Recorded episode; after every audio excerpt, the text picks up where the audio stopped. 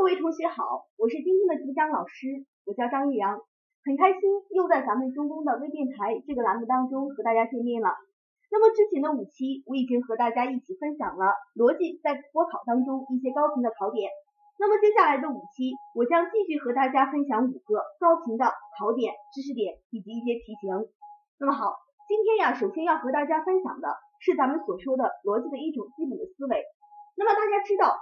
相信同学们到现在为止，经过了前一段时间的中公杯考试，或者经过了咱们前一段时间自己的一些复习，也已经对咱们逻辑的这么这种题型的一些基本的特点有了一定的了解。那么很多同学在做题的过程当中，就会发现一个问题，就是咱们所说的逻辑这个过程和平常咱们的日常思维，它是有很多不同的地方的。这也就是很多同学为什么总拿，为什么总是也做不对题目的原因。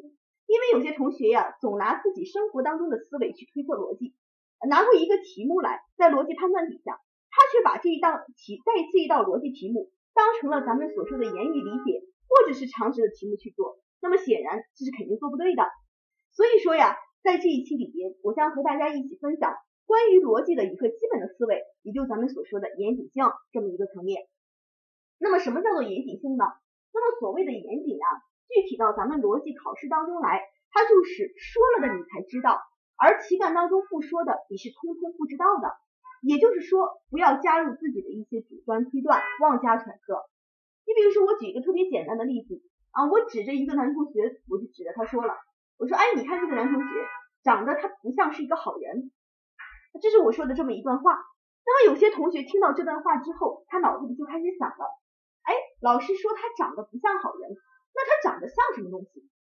当然，在之前听我在讲课的同学们啊，在在听这个微访微讲微电台的同学们，可能脑子里也想过了。哎，老师说他长得不像是好人，那么是不是就说他长得像一个坏人？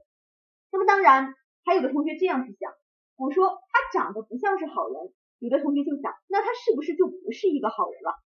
是不是？所以说，你之所以会产生这么一些想法，就是因为你没有很好的理解咱们的严谨性。那么大家来分析一下这句话，他长得不像是一个好人，这句话到底是一个什么样的意思呢？首先咱们来看，长得不像是好人，那他到底是不是好人呢？这个地方应该打一个问号，是不是因为题干当中没有说？那么再比如说，我说他长得不像是好人，那么他长得像什么呢？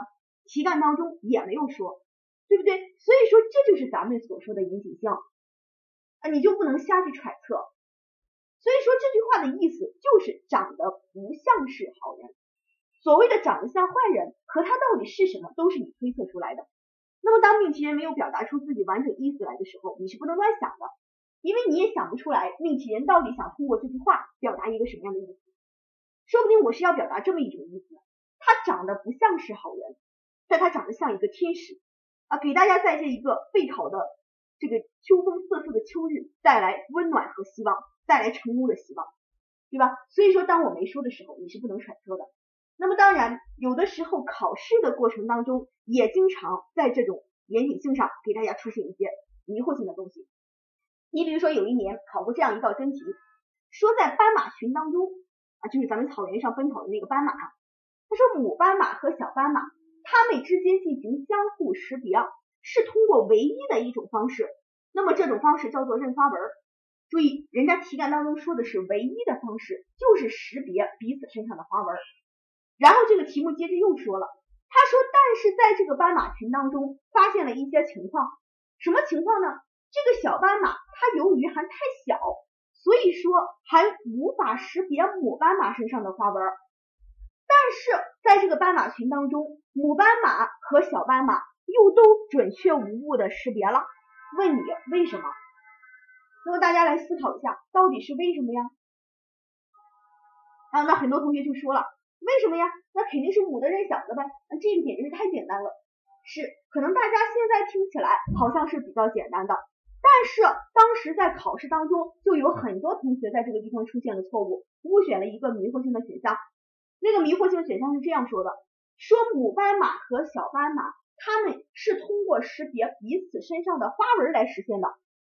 于是很多同学啊，那学什么动物医学专业的呀，经常对小动物很有研究的呀，经常爱看动物世界的呀，就义无反顾的选了气味那个选项，而且觉得自己做的是无比的正确，什么？于是特别开心的就跑了。很显然他是做错了的。那么为什么呢？因为啊，他们都把这道题目当成了一道常识题去做，而这道题目它恰恰是出现在逻辑判断底下的。逻辑判断讲究的就是严谨呀，题干当中说什么就是什么。题干当中说的是什么呀？说的是唯一的方式就是认花纹呀。所以说它又和气味又有什么关系呢？所以说你看，这就是不严谨所导致的错误。当然，类似的情况还有很多。你比如说之前有一道题目是这样考的，上来他就说了，他说凡是直立行走的都叫人，这他先给了一个大的前提，然后接下来他又给你讲了一个故事，他怎么说的呢？他这样说的，说有一头小猪，这个小猪的嘴特别馋。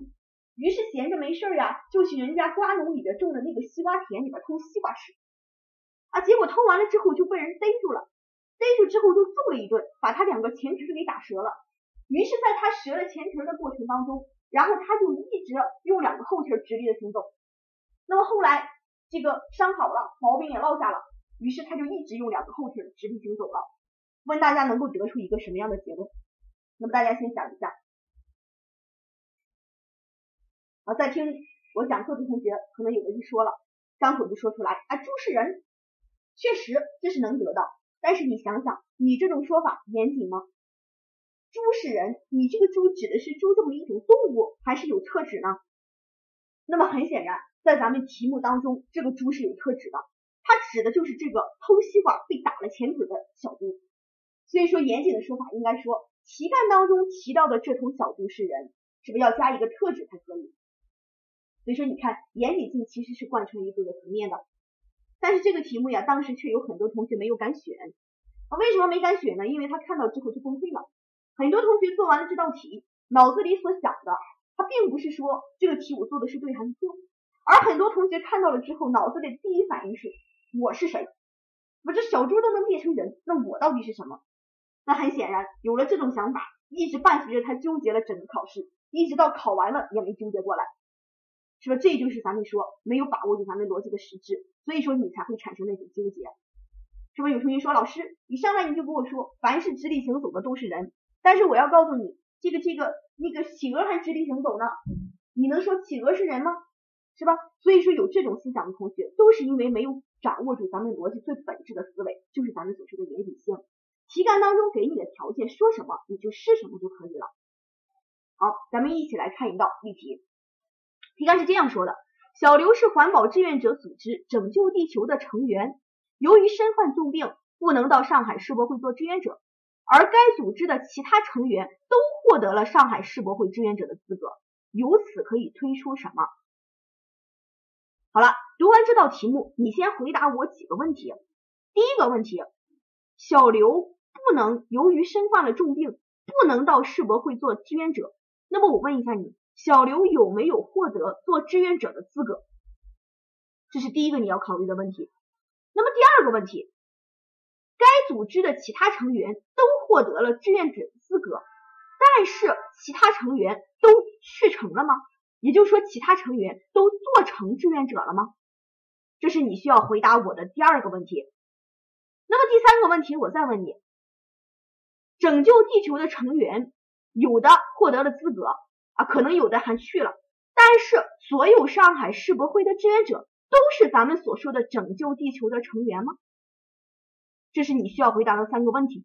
当你把这三个问题理清楚之后，那么咱们的四个选项就很容易去看了。你比如说 A，小刘是拯救地球的成员，但是未获得上海世博会志愿者的资格。咱们题干当中只是说由于重病不能去做志愿者。但是有没有获得资格？题干当中没说，所以说你就不知道呀。那么这是 A 的问题。B 选项，上海世博会志愿者都是拯救地球的成员，这个刚才咱们也说了，是不？志愿者并不一定都是那儿的成员。C 选项，如果有人是志愿者，又是拯救地球的成员，他一定不是小刘，那么这个一定是对的，是不是？那么为什么呢？因为咱们说了，小刘他就没有去做成志愿者。那么第四个，如果有人是成员但不是志愿者，一定是小刘。刚才咱们分析最后一句话的时候也说了，说其他成员都获得了资格，但是都去得成吗？这个东西也是未知的，是吧？所以说咱们说，那第四个选项也不一定，答案就选咱们所说的 C 选项，对吧？所以说这个题目呀，考察的就是咱们逻辑当中所说的严谨性，是不是？所以说大家在做题的时候，严谨性是咱们所要贯穿的一种最基本的思维。无论你是做变性推理，还是做可能性推理，以及一些其他的题型，都要首先把握住这么一点特征。好了，这就是今天咱们微电台的主要说的这个严谨性这么一个方面。那么在节目的最后，还是再提醒大家一句，要想取得高的成绩，那么在掌握理论的基础上，首先第一要掌握理论，然后在掌握理论的基础上，需要大家多去做一些题目。那么当大家在做题的过程当中，如果碰到难题，可以发送咱们的姓名加电话加国考难题到中公微信，一天之内会由专职的老师电话帮您解决问题。好，那么再祝愿大家备考成功，咱们下期节目再见。